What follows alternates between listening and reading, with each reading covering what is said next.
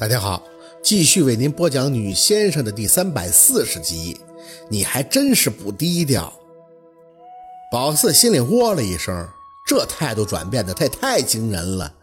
眼睛看向樊丽，她手已经无端的握拳，手背青筋毕露，盯着张医生接打电话的方向，攥着的被子一角早已经紧紧的皱起。是是，我哪敢呀！当初能在您手下学习，自然要记得医德的本分了啊！我知道。学生不敢给您丢脸的，是不需要那么麻烦，学生一定会做检讨的，绝无二次了。您放心，我会处理，令千金那边也会交代好的。好，好，好，好，好。张医生对着病房的门，腰已经完全弯下了，声音一开始低得要命，后来才算是渐渐的放开了。是，学生这边一定不会辱没您名声的。嗯，您注意身体啊。这通电话给他打的，回来时候额头居然出了一层的大汗。张医生。一看到樊丽要跟他说话，那姓张的女医生脸都没转，走到宝四身前，先把手机递了过来，然后很亲热的就握住了宝四的手。真没想到你是夏医生的女儿，我当年实习的时候有幸受到夏老师的点拨，受益很深呀。刚刚要是有冒犯的地方，还请多担待。宝四没什么表情的看他，下巴示意他看向那个急得五迷三道的樊丽。那他这个流产的时间弄明白了吗？我爸说可以去他那检查。是我的错，女医生很干脆地回道，手还在擦着自己头上的汗。我愧为夏老师的学生，还请你原谅啊！说着，他还对宝四鞠了一躬。一旁的樊丽直接下地，一把拉过那个女医生。张医生，我这儿。樊丽，女医生再看向他，反而一本正经推了一下自己的眼镜。你的事儿，我是真没办法了。要不是因为你一星期前又是给我下跪，又是说你没了这个孩子有多惨，你以为我会帮你骗人做这种有损医德的事情吗？这话说的痛快，无形中像是又生出了无数的巴掌，啪啪的给樊丽打了一通。宝四不着痕迹的看向温琪，他那脸早就挂不住了。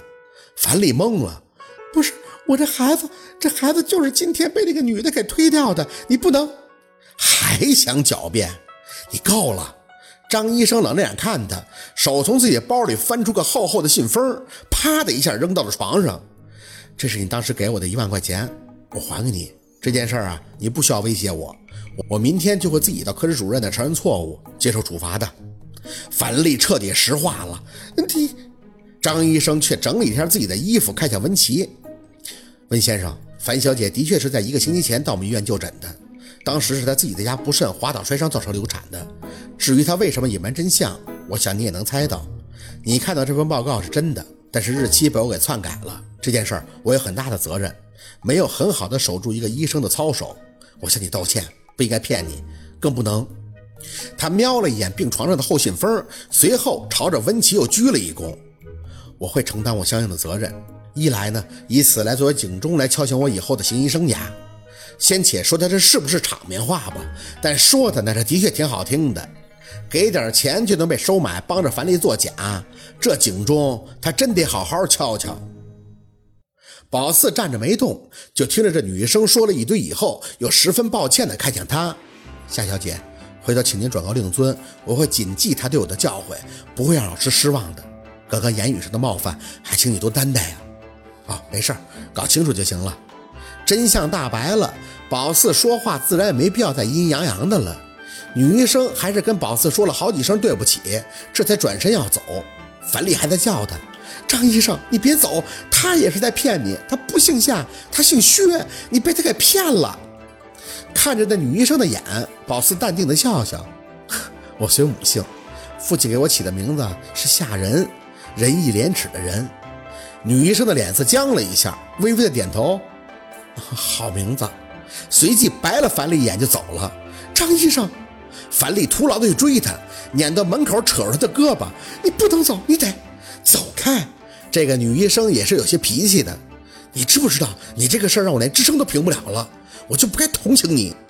恶狠狠地扔下一句，那女医生就头都不回的离开了。剩下樊丽自己，各种风雨飘摇的样子，慢慢的看向宝四，吓人。宝四笑着看他，吓着你了吗？你你，他还想说什么，可是看了一眼身后的温琪，就跑了过来。温琪，你听我说，我还……温琪紧抿着唇，扯着他的手离开自己的衣服，随后会让人给你的卡里打五万块钱算作补偿吧。你好好养身体，以后我不想再见到你。很利索的说完，带着那三个保镖就向着病房门口走去。樊丽哭着喊他：“温琪！”温琪的脚步一顿，慢慢的回头。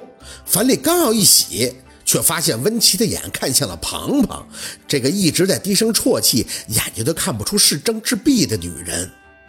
以为他要跟庞庞说什么，但他仅仅只是看了几秒，随后就带着人浩浩荡荡的走了。温琪。樊丽还在这徒劳地喊着，病房里却一下子显得更加宽敞了。等人一走的差不多了，樊丽就瞪上宝四：“贱人，你满意了？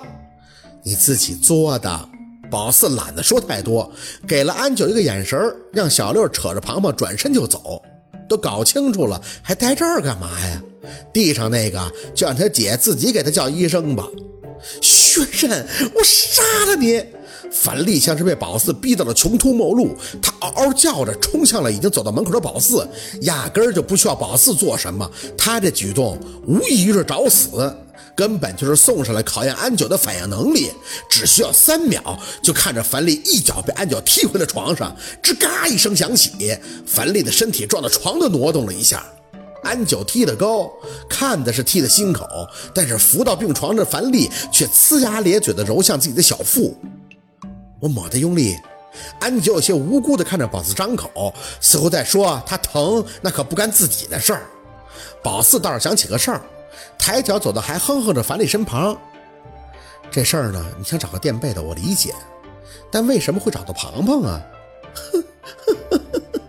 樊丽捂着小腹看向宝四，笑得面容有几分扭曲。他蠢呢？宝四压着小伙点头。你之前认识庞庞吗？他还是笑，分歧的女人哪个我没有印象啊？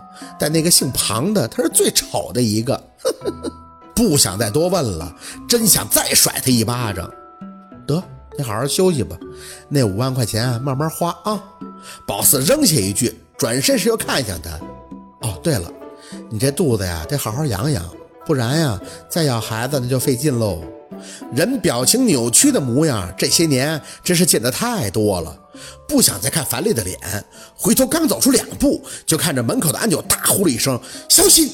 再转身，清楚的看到樊丽瞪着眼，表情极其狰狞的对着宝四举起床头柜上的水晶花瓶，胳膊抬得老高，仿若下一秒就要把那花瓶砸到他的头上。帮门，没事儿。宝四淡定的回着，看着还保持着高举炸药包姿势的樊丽出口。凉吗？他胳膊举着的花瓶还在摇晃，眼神则不自觉的下移，盯着自己脖子附近。薛刃，你看，宝四扯着嘴角，手腕轻轻的发力，刀刃正好抵着他的脖子。你当他没在家伙事儿啊？你说我敢不敢呀？宝四压着声儿，樊姐，比狠这个东西不是年纪大就有优势，你砸我割。他嘴唇哆嗦着，看着宝四后退了一步。啊的大喝了一声，把这水晶花瓶咔嚓就砸在了地上，玻璃碴子飞溅的时候，看着宝四含泪大喊：“我不服你！你凭什么？你凭什么？你！”好，今天的故事就到这里，感谢您的收听。喜欢听白，好故事更加精彩。